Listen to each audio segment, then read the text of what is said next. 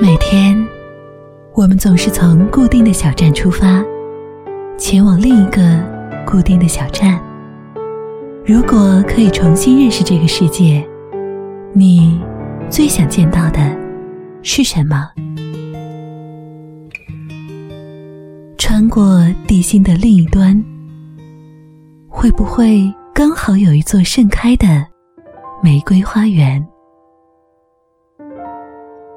停下匆忙的脚步，放下疲惫的心情，唤醒沉睡的耳朵，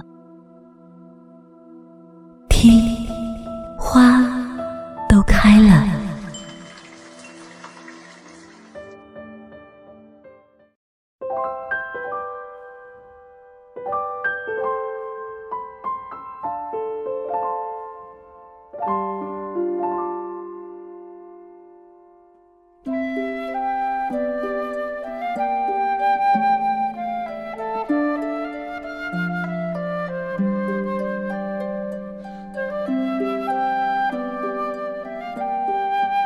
是一个关于爱、勇气和生命的故事。我想把这个给了我莫大触动的故事，和正在收听窗外的你，共同来分享。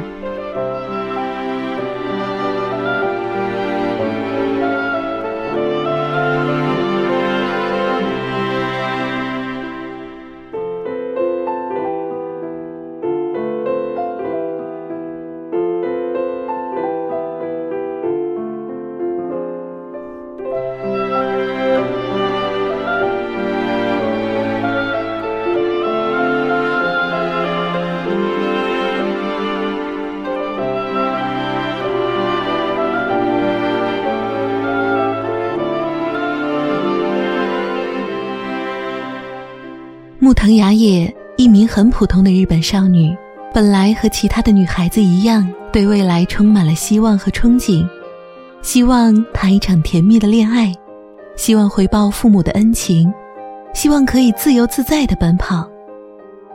雅也所希望做的这些事情，都只不过是每一个普通人都想做的事情，但是，在雅也十五岁的时候，命运之神。却和他开了一个极其残忍的玩笑。雅也患上了一种罕见的绝症——脊髓小脑变性症。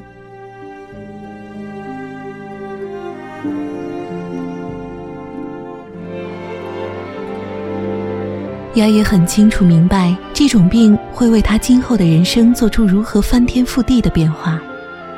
别人能够自由自在的走路和奔跑。自己却只能靠轮椅来移动，甚至终有一天会瘫痪在床。别人能够自由自在的说话，自己却可能连谈吐都不清楚。坐立、进食，甚至只是拿起一件物件，作为人类最最基本、最最平凡的行为，在雅野身上，全部都成为了不可能实现的愿望。就算清楚明白自己今后的身体会变得如此没用，就算清楚明白自己的未来已经全部化为泡影，雅野却仍然怀着对未来的微小憧憬，毅然升入高中继续学业。他只是想从自己喜欢的学校毕业，只是想永远的跟朋友们在一起，但是，病魔却依然没有放过他。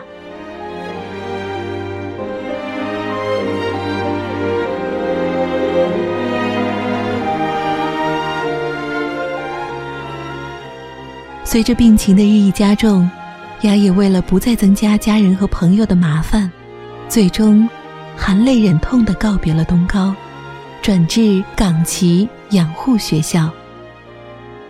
但是难能可贵的是，在经历了悲伤和痛苦，以及在母亲木藤朝香的伟大母爱支撑下，雅也奇迹般的振作了起来，并且从知道自己得病的那一天开始。他就开始写日记，把自己的抗病心情、对未来生命的渴望以及生命的美好全部都记录下来。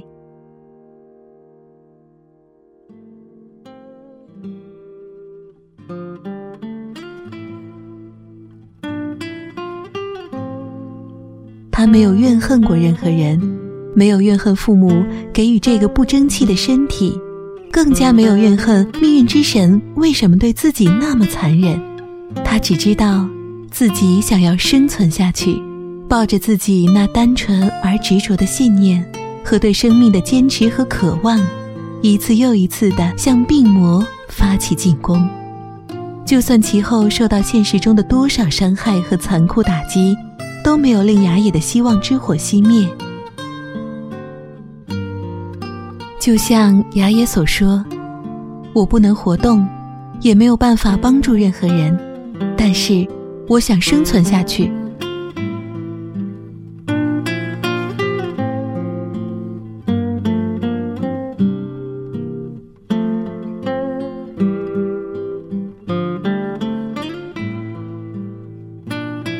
雅也没有办法回报所有爱他的人给予他的帮助，他的心中永远充满着无言的感激。他能回报的只有他那最坚强、最美的微笑。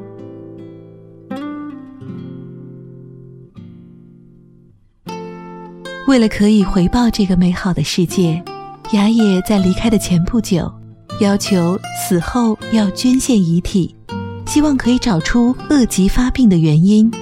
他不想这种疾病再毁灭更多人的人生，所以，他愿意把自己的身体捐献出来，作为医学的治疗和研究之用。这也是作为雅野唯一可以报答大家恩情和为全世界人着想的做法。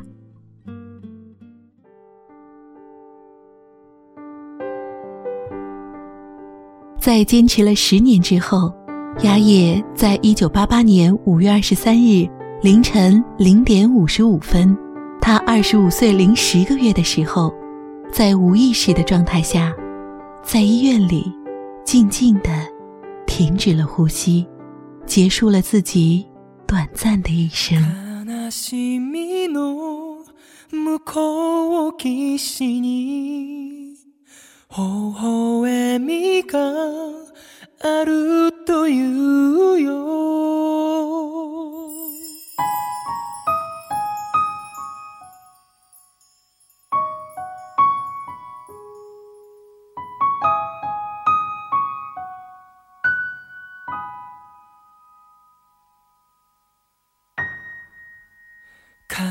しみの向こう岸に微笑みがあるというよ。たどり着くその先には何が僕らを待ってる？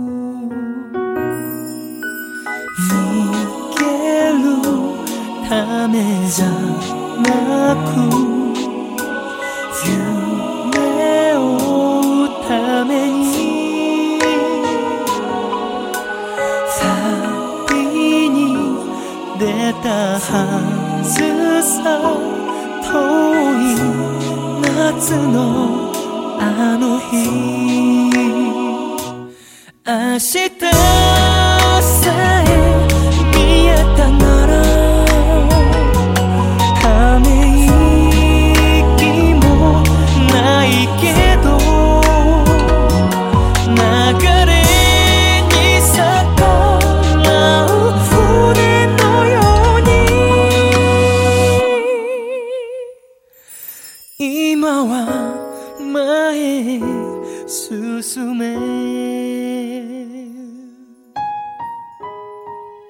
木藤雅也的生命日记被他的妈妈木藤朝香女士重新整理，在雅也去世前两年出版。二零零四年十月，日本新锐导演冈村丽把这位生命少女的故事搬上了大荧幕，立刻就引起了日本全国上下的巨大关注。木藤雅也这个光辉的名字被打入了每个人的心中。在二零零五年的四月五日，《生命的障碍》。一公升的眼泪之母亲手记也出版了。二零零五年十月，电视剧版的《一公升眼泪》播出，剧中雅野的扮演者九尻惠里香再一次把木藤雅野的想法传播给每一个人。相信很多人也和我一样，是从这里开始，爱上这个真实的故事，也爱上了这个坚强的姑娘。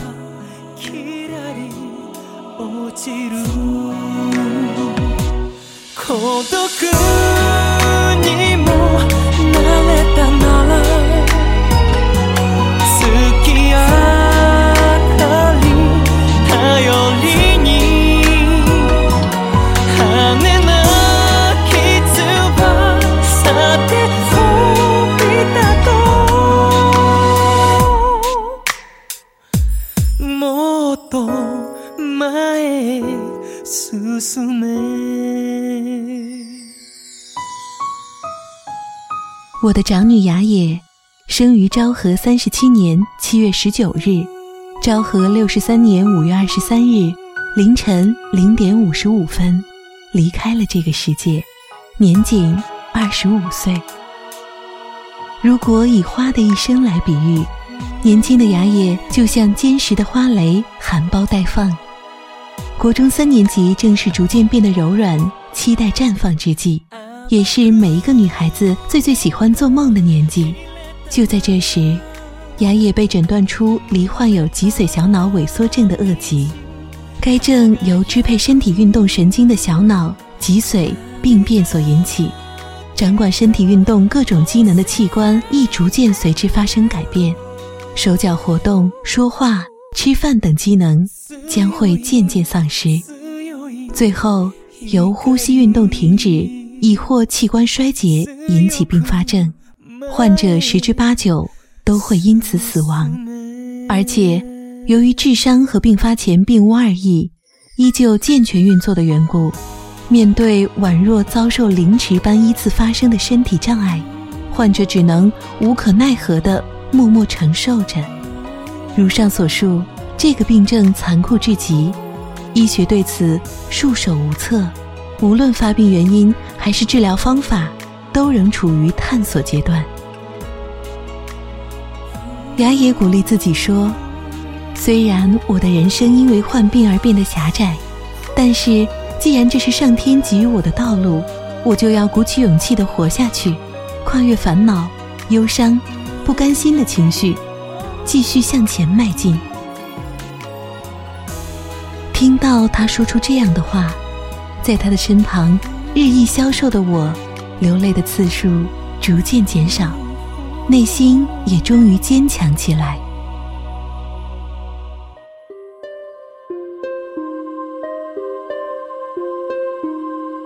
雅野所患的恶疾——脊髓小脑萎缩症，究竟是什么？人的脑内约有一百四十亿个神经细胞，支援神经细胞的细胞数量则为其十倍。各个细胞分别属于不同的组织，有的负责运动和活动，有的负责听和说。换句话说，人的生命完全凭借各个组织的神经细胞来维持活动。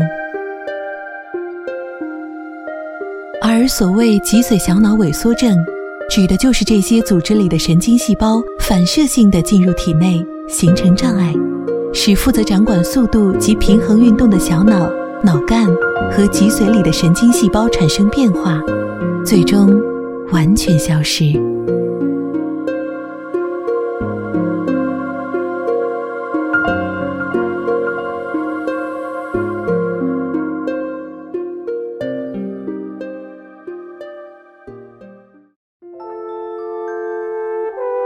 善良的知己好友，医术高明的医师，温柔的女看护。我的女儿总是很幸运地遇上这些好心的贵人，在雅野的生命中，有许许多多善良的人支持着她，而她也在尽心尽力地发掘自己人生的价值，珍惜生命中的每一天，努力而顽强地活出最后一段生命的精彩。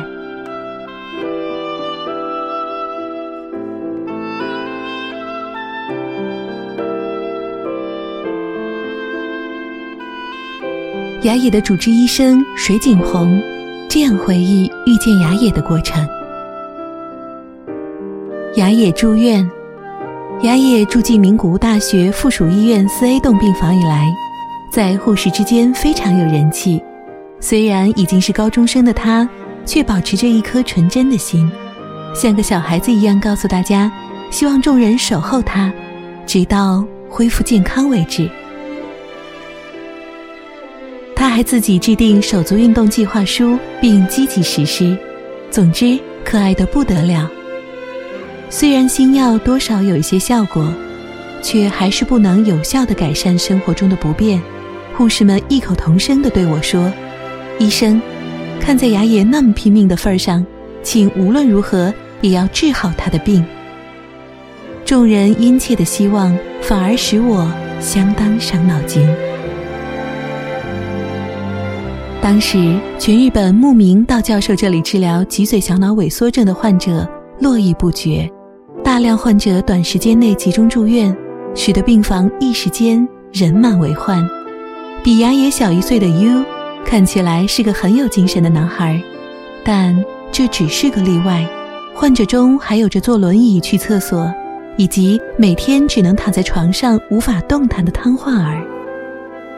观察力敏捷的牙爷总是能够准确地说出重症患者的姓名，然后询问我，将来。我也会变成那样吗？